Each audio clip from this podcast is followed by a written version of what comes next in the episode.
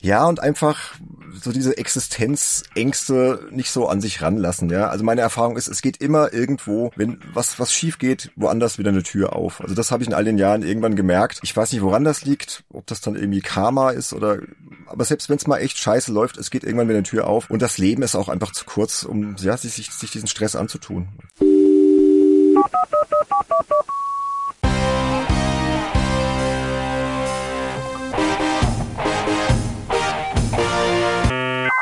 Herzlich willkommen zum neuen Startup Wissen Podcast, dem Podcast-Format für selbstständige Gründer, Unternehmer und Startup-Mitarbeiter. Mein Name ist Jürgen Kroder, ich bin der Gründer und Chefredakteur von startupwissen.biz und natürlich dann auch euer Host für diesen Podcast. In der heutigen Folge unterhalte ich mich mit meinem Gast, den Benedikt Blas-Flesenkemper, über das Thema Stress und Stress in der Selbstständigkeit, besser gesagt. Ja, ein schwieriges Thema, aber ein Thema, das man unbedingt beleuchten sollte und auch muss, denn das kennen wir doch alle, die selbstständig sind, die ein Unternehmen gründen oder vielleicht in einem Startup arbeiten. Wir sind doch alle irgendwann mal gestresst. Und irgendwann ist dieser Stress nicht einfach nur toll und irgendwie inspirierend und antreibend, sondern er belastet uns. Genau dagegen muss man etwas tun und deswegen unterhalte ich mich heute mit dem Benedikt über dieses Thema. Hallo Benedikt, es freut mich sehr, dass du dabei bist. Gleich meine allererste Frage. Bist du gerade gestresst oder bist du eher entspannt? Ja, hallo Jürgen, erstmal schön, dass ich hier sein darf. Vielen Dank für die Einladung. Im Moment bin ich relativ entspannt. Das habe ich dir ja schon vor der Aufnahme erzählt. Ich war eine Runde laufen, war joggen, so eine Stunde und war dann noch schön heiß duschen, Kleinigkeit gegessen, habe mir es dann hier gemütlich gemacht im Aufnahmeraum und im Moment ist es ganz okay vom Stressfaktor. Ja, das ist doch super. Du bist auch dann bestens vorbereitet, ganz entspannt. Ja, dann stell dich doch mal kurz vor, wer bist du denn eigentlich und was machst du so? Also wie gesagt, bin der Benedikt Plas Flesenkemper, hast du auch sehr schön richtig ausgesprochen. Das läuft ja meistens bei vielen Leuten schon schief. Ich bin im weitesten Sinne Journalist und ja, spezieller gesagt Leiter einer Medienagentur, die Medienagentur Plasma, die existiert seit bald 20 Jahren, seit 2001 und ich bin auch noch Podcaster. Genau, du bist auch sehr vielseitig und das sei vielleicht noch kurz erwähnt. Die Agentur Plasma ist nicht einfach so eine Agentur, das kann ja alles und nichts irgendwie sein, sondern ihr seid eine Content-Agentur, würde man vielleicht im Neudeutschen sagen. Also ihr erstellt Texte, ihr schreibt Texte für Auftraggeber und euer Fachgebiet sind Games, also Computer- und Videospiele. Und passend genau. dazu, genau. Und passend dazu hast du auch äh, einen Podcast, den Games Insider Podcast. Vielleicht magst du mal zwei, drei Worte über diesen Podcast erzählen. Ja, sehr gerne. Da kann ich Stunden drüber erzählen. Ja, okay, der Games Insider, kurz. ich mach's kurz. Okay, Games Insider Podcast ist ein Spiele-Podcast, aber nicht so der klassische. Die gibt's ja schon wie Sand am Meer da draußen, sondern wir wagen eher so den Blick hinter die Kulissen der Spieleindustrie, auch in unserem Beruf als Spielejournalisten und versuchen da einfach so ein bisschen Themen abzudecken, die andere Podcasts vielleicht nicht so angehen. Das kann von alten Spielemagazinen über existierende gehen. Das kann einfach ja auch um so Sachen wie, wie hier heute Stress im Beruf, Stress der Spielejournalisten gehen gehen. Das können auch mal spezielle Retro-Titel sein. Also wir sind da extrem vielfältig, aber wichtig ist uns immer so unsere eigene Note reinzubringen und unsere Erfahrungen als Journalisten. Mhm. Aber ich sage jetzt mal despektierlich, alle, die diesen Beruf nicht kennen, denken sich, hey, Spielejournalist, total geil, den ganzen Tag nur daddeln, daddeln, daddeln und an der Playstation, Xbox hängen und an der Wii und schlag mich tot, hey, das ist doch ein geiles Leben. Wie kann man denn davon gestresst sein? Ach Gott, da kann ich dir Geschichten erzählen. Also, das ist natürlich ein Mythos der Spielejournalist an sich ist natürlich schon immer irgendwie mit Spielen in Kontakt, aber dass du wirklich da viel spielst und ausschließlich, das stimmt halt einfach nicht und äh, da muss man gleich mal mit äh, aufräumen. Es ist ein ganz normaler Beruf, jeder andere. Es ist auch ein journalistischer Beruf. Du befasst dich halt mit Games, aber das Spielen an sich macht sehr, sehr wenig aus. In meinem speziellen Fall eigentlich fast gar nichts mehr, weil ich mir Agenturleiter, Inhaber. Bei mir geht's eher um das Business, um das Organisieren, um den Kundenkontakt. Texte redigieren, das ganze wirtschaftliche, Buchhaltung ist da noch drin und alles, was damit zusammenhängt, die Webseite der Agentur. Und das Spielen macht bei mir mittlerweile, keine Ahnung, fünf Prozent des Jobs aus. Also in meinem Fall kann ich das leider nicht so sagen, aber selbst bei den Mitarbeitern, die dann wirklich noch intensiv Spiele testen, ist das auch höchstens 50-50. Also du bist ja immer viel mit Recherche beschäftigt, Kontakt mit der Industrie halten, Testmuster organisieren, E-Mails schreiben und um, rund um das Spiel halt dich informieren. Und da ist das Spielen selbst halt, ja, nur ein kleiner Teil. Genau, und da sind wir jetzt auch schon mitten im Thema, nämlich sich selbstständig zu machen, selbstständig zu sein, eine Firma zu leiten, ein kleines Unternehmen, so wie du es tust. Das ist ja viel mehr als eigentlich die eigentliche Kernkompetenz, jetzt in dem Fall Texte zu schreiben oder jetzt vielleicht als Grafiker eine Grafikagentur zu leiten und irgendwelche äh, Sachen am PC zu machen in Photoshop, sondern eben das Ganze drumherum kann ziemlich stressen. Was denn speziell stresst dich daran? Das ist eine sehr, sehr gute Frage. Habe ich auch vorher schon ein bisschen drüber nachgedacht. Also das, was mich am meisten stresst, um das mal direkt auf den Punkt zu bringen, ist so dieses Gefühl, dass du nie fertig wirst.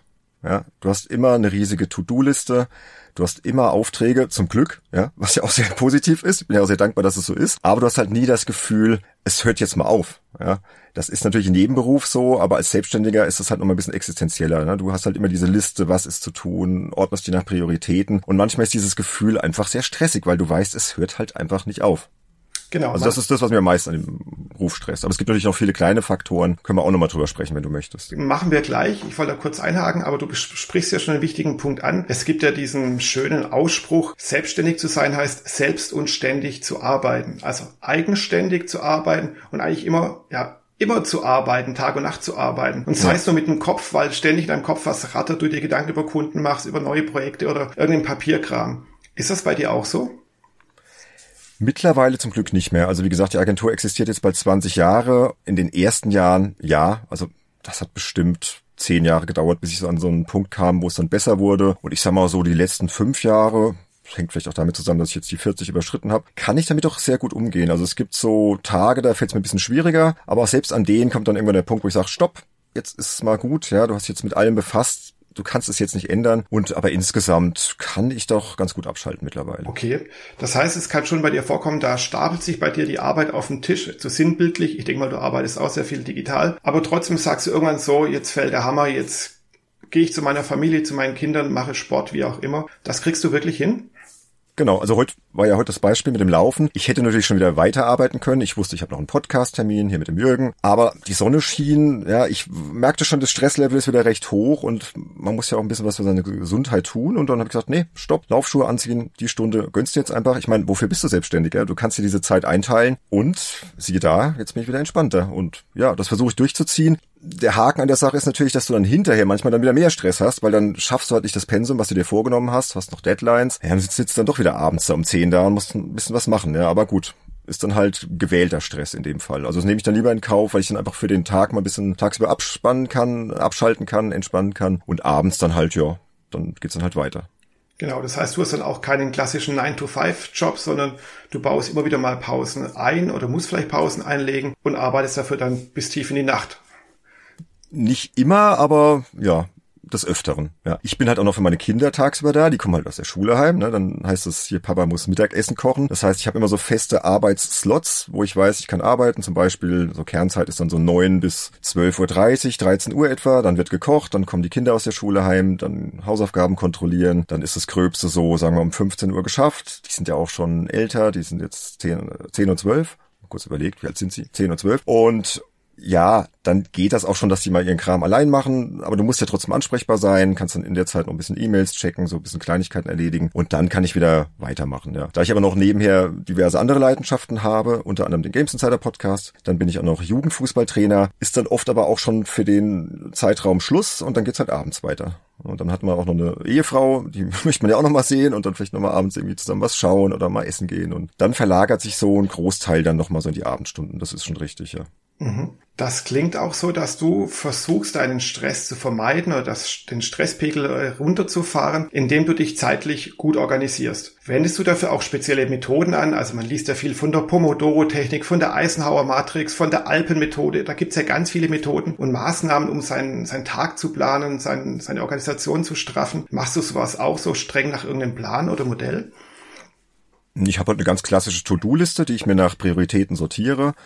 Da stehen halt dann ganz oben die ganz wichtigen Sachen, die wirklich so für den nächsten Tag gemacht werden müssen. Halt kurzfristige Kundenanfragen, wichtige Deadlines, ja, also die wirklich unbedingt gemacht werden müssen. Und dann kommt als nächste Priorität Sachen, die vielleicht ganz gut wären, wenn die auch schon mal angegangen werden, wo es aber nicht so schlimm ist, wenn es dann vielleicht ein, zwei Tage später passiert. Und dann an dritter Stelle kommen dann all die Sachen, die man eigentlich halt noch unbedingt irgendwann mal machen will, ja. Und dieser dritte Punkt, der, der wird irgendwie nie leer. Also der ist irgendwie immer gefüllt, weil da kommt immer wieder was Neues dazu, neue Ideen, neue Projekte, ne? Oder hier, schreib doch den mal an oder triff dich mal wieder mit dem. Und so versuche ich es halt zu organisieren und wenn dieser erste Punkt immer abgearbeitet ist, dann bin ich eigentlich immer an einem Stresslevel, der noch okay ist und wo ich dann gut mit klarkomme. Aber so spezielle Methoden jetzt habe ich so gesehen jetzt eigentlich nicht. Bis auf diese Stopptechnik. Ich weiß nicht, ob sie irgendwie erprobt ist oder ob es einen Namen für aber ich sage dann halt wirklich, Stopp, reicht jetzt. Ja, bist gerade so gestresst, mach jetzt mal wenn es auch nur für zehn Minuten ist was anderes, mach mal hier Laptop zu, geh mal kurz raus in die frische Luft oder grau mal die Katze oder keine Ahnung, mach halt mal irgendwas anderes und komm mal runter und dann mache ich weiter. Und das funktioniert eigentlich auch ganz gut. Okay, das heißt, du gibst dir selbst so ein Kommando, wie du gerade es gezeigt hast hier. Wir unterhalten uns über Videokonferenz. Also du klatschst genau. die Hände, sagst Stopp und dann ist auch wirklich Stopp und dann ist alles aus quasi, was mit Arbeit zu tun hat. Genau, also ich versuche dann wirklich einfach, egal wie voll der Kopf ist und wie stressig es auch gerade ist, und dann kommt schon wieder eine Mail, wirst ja bekloppt irgendwann. Und dann sage ich, nee, stopp. Und dann zumachen und dann erstmal runterkommen, neu sortieren und dann überlegen, was ist jetzt wirklich der nächste wichtige Schritt, was musst du wirklich machen und was ist eigentlich selbstgemachter Stress, der dann auch nicht schlimm ist, wenn du es mal irgendwie aufschiebst. Du machst dann halt erstmal später am Abend oder machst am nächsten Tag oder vielleicht kannst du es dann auch irgendwie anders regeln. Es gibt ja auch Kunden, gerade wenn man halt so, so langfristige Kunden hat, mit denen man zusammenarbeitet, wo man ganz ehrlich sagen kann, hey Leute, es ist gerade so stressig oder es ist irgendwas dazwischen kommen, können wir das nicht noch schieben, das Projekt? Könnt ihr mir noch einen Tag geben. Und meistens ist meine Erfahrung, wenn man das offen und ehrlich kommuniziert, man kennt die Leute ja auch, dass das meistens gar kein Problem ist. Und das, das kann dann auch mal genutzt werden, diese Option. Aber macht man ja ungern, äh, ungern als Selbstständiger. Man möchte ja immer funktionieren und möchte ja immer ein gutes Bild abgeben. Genau, genau. Du hast vorhin ganz am Anfang gemeint, es gibt noch weitere Faktoren, die dich stressen. Ich behaupte mal noch einen weiteren zu kennen. Du hast ihn auch gerade schon angedeutet. Wer deinen Podcast oder euren Podcast so hört, weiß, dass du ganz oft über Deadline-Stress redest oder Release-Stress. Das heißt, da gibt es einen Punkt, wo zum Beispiel ein neues Spiel erscheint oder wo für einen Kunden du einen Artikel abgeben musst oder ähnliches machen musst. Also die Deadline rückt näher und das stresst dich auch brutal.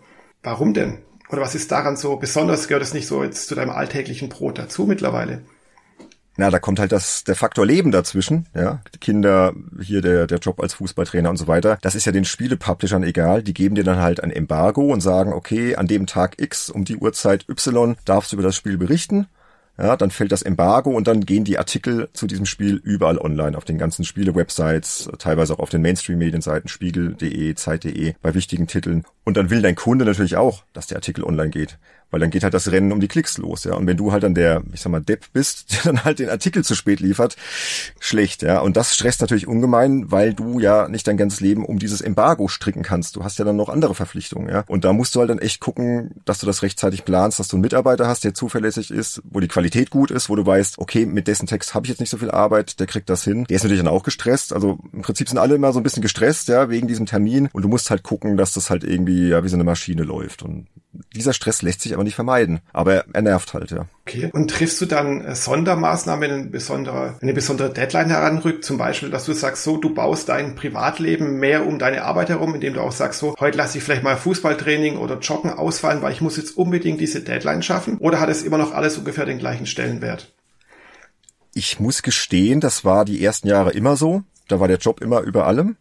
Aber irgendwann kam ich an so einen Punkt, wo ich gemerkt habe, es ändert sich gar nicht so viel, wenn du dich zu sehr verbiegst. Also zum Beispiel das Fußballtraining, da ich da der hauptverantwortliche Trainer bin, lasse ich eigentlich sehr, sehr ungern ausfallen. Also da müsste schon der Mega-Auftrag reinkommen, wo du dann wirklich sagst, okay, das geht nicht anders, das musst du machen. Aber das lasse ich in der Regel nicht ausfallen da versuche ich wirklich dann halt so zu organisieren, dass es halt klappt zeitlich. Und wenn dann mal das Embargo, jetzt Beispiel, es fällt um 17 Uhr, ich habe aber um 17.30 Uhr Training und dann kann ich den Rest des Textes vielleicht erst um 19.30 Uhr redigieren und dann baue ich das noch schnell ins CMS ein, dann geht der halt erst um 21 Uhr online, dann geht die Welt in der Regel auch nicht unter.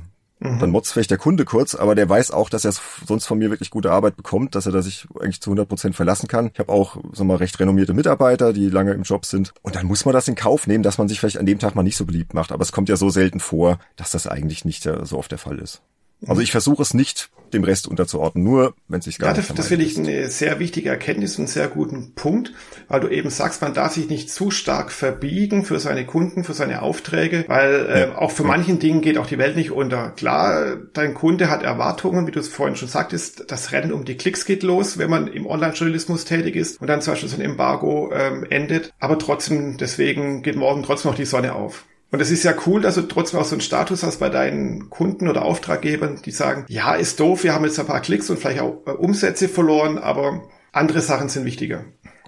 Genau. Und die schätzen halt auch einfach die Qualität. Also ich glaube immer noch, dass die Qualität sich letztlich durchsetzt und dass die wissen, okay, selbst wenn es eine Stunde später online geht, dafür ist der Artikel so gut, der ist redigiert von mir dann. Der, da muss nicht mehr viel gemacht werden. Da muss auch kein Lektor mehr drüber. Die Bilderauswahl ist gut, die Bildunterschriften passen. Jetzt in dem Fall Spieletests, die Spielewertung ist ja auch ein weites Feld. Das passt alles und die können sich da eigentlich drauf verlassen und deswegen glaub, nehmen die das schon in Kauf und wissen, okay, es wird vielleicht Leute geben, die machen es noch ein bisschen schneller und die machen es vielleicht auch billiger, aber dann stimmt das Gesamtpaket halt nicht. Und ich glaube, da habe ich mir den Status ganz gut erarbeitet durch die Qualität, aber auch, weil ich die ersten Jahre der Agentur, also so die ersten zehn, bis so dieser Punkt kam, wo man sich das vielleicht einmal erlauben konnte, mich schon sehr, sehr reingestresst habe und ja, sehr viel Zeit da reingesteckt habe.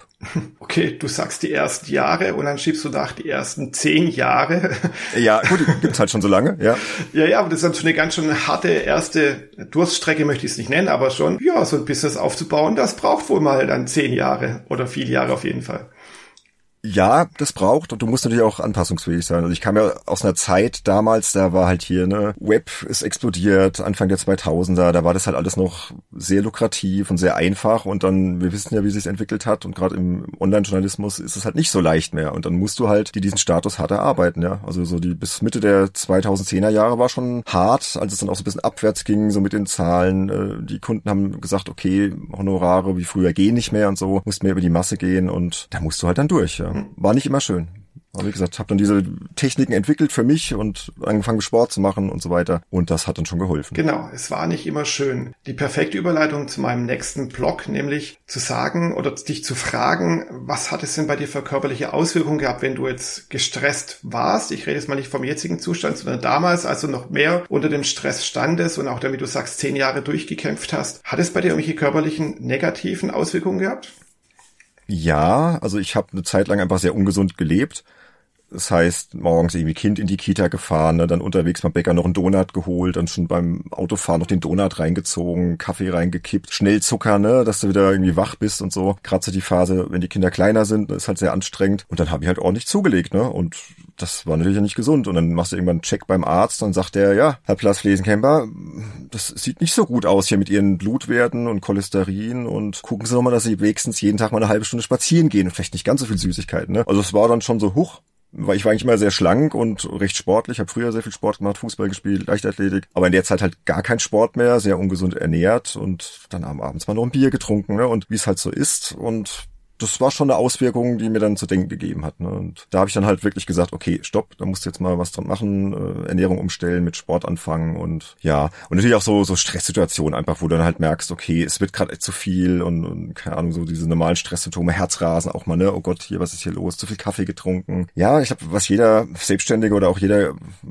sag mal, im Berufsleben tätige Mensch irgendwo mal kennt, ja. Aber es waren dann schon Tage, wo es nicht mehr runtergefahren ist. Und da habe ich gemerkt, okay, das kannst du so lange nicht machen und ja, willst du auch keinen Herzinfarkt bekommen, musste gegensteuern. Und glaube, ich habe es dann ganz erfolgreich gemacht. Ja. Okay, diese ganzen Sachen, die du beschreibst, ist, glaube ich, kennt jeder, der sich selbstständig macht, sowieso oder der an einem Startup arbeitet. Aber auch viele Festangestellte kennen das Problem, dass eben der das Stresspegel irgendwann brutal zunimmt. Oft ist es ja auch so ein schleichender Prozess, auch der schleichende Prozess, dass es einem körperlich nicht so gut geht oder dass man schlechter mit seinem Körper umgeht, indem man, was ich, äh, viel raucht, abends Alkohol trinkt und ähnliche Dinge eben macht. Gab es bei dir so ein ein Knall, weil das sagen ja viele Leute, es gab so einen richtigen Schuss von Bug und ab da haben sie dann gemerkt, sie müssen jetzt ihr Leben radikal ändern, um dem Stress entgegenzuwirken?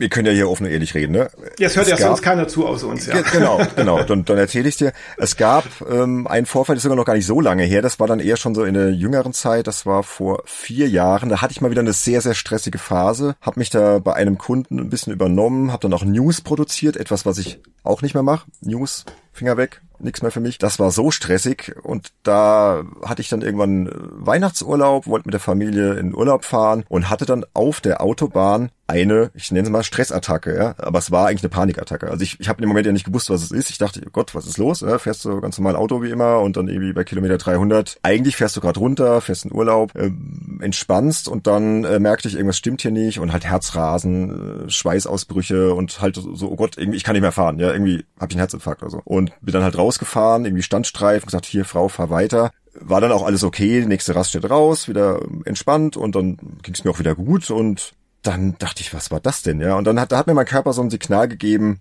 du bist zu gestresst, du musst irgendwas ändern. Und das war so dann der letzte, ja, Wink, sag ich mal, meines Körpers oder auch meiner Psyche, ähm, wo ich dann wusste, okay, du musst da jetzt mal generell gucken, wie du mit Stress umgehst. Und dann habe ich es halt noch weiter runtergefahren und halt auch den Sport dann. Ich habe zu dem Zeitpunkt auch sehr, sehr viel Sport gemacht, war vielleicht schon wieder zu viel Sport, war der Körper dann doppelt gestresst, bin Marathon gelaufen und habe es dann da auch wieder ein bisschen runtergefahren und einfach versucht, alles so ein bisschen auf ein gemütlicheres Level zu fahren. Ja. Und das war dann nochmal so ein ja, so ein Signal. Ist dann auch nicht nochmal passiert zum Glück. Er hat mir erstmal zu schaffen gegeben eine Zeit lang. Ich, man denkt dann immer, was war das? Kommt das jetzt nochmal? Kam nie wieder. Ja, war eine einmalige Sache. Aber in dem Fall war das einfach so ein Warnzeichen des Körpers, ja, der Psyche. Und das war eigentlich sehr gut und war eigentlich eine gute Erfahrung im Nachhinein, weil ich dann wusste, okay, ne, jetzt bist du auch 40 und fahr mal runter so mit allem. Und das war eigentlich ganz gut, ja. Ja, gut, kannst du jetzt so sagen, weil du es gut überstanden hast, aber bei also rückblickend. Ja, ja, ja, genau, genau. Rückblickend war es dann vielleicht gut. Aber ja, auch da hast du wieder was angesprochen. Du hast gesagt, dass du eben gestresst warst vom Arbeiten, aber dann auch von deinem, ich sag mal, privaten Ausgleich, weil du dann sehr viel Sport gemacht hast. Das ist ja auch ein Problem, das viele machen, dass sie versuchen, ihren Stress, ihren beruflichen Stress, dann wieder privat mit vielleicht privaten Stress zu kompensieren. Mhm. Also die fahren in Urlaub und dann anstatt sich einfach mal an den Strand zu legen und zu schlafen und ein Buch zu lesen, klettern sie auf Bäume und auf äh, Berge und machen da sonst irgendeinen krassen Kram genau. und sind dann auch wieder überhaupt nicht erholt und danach dann doppelt und dreifach kaputt irgendwie.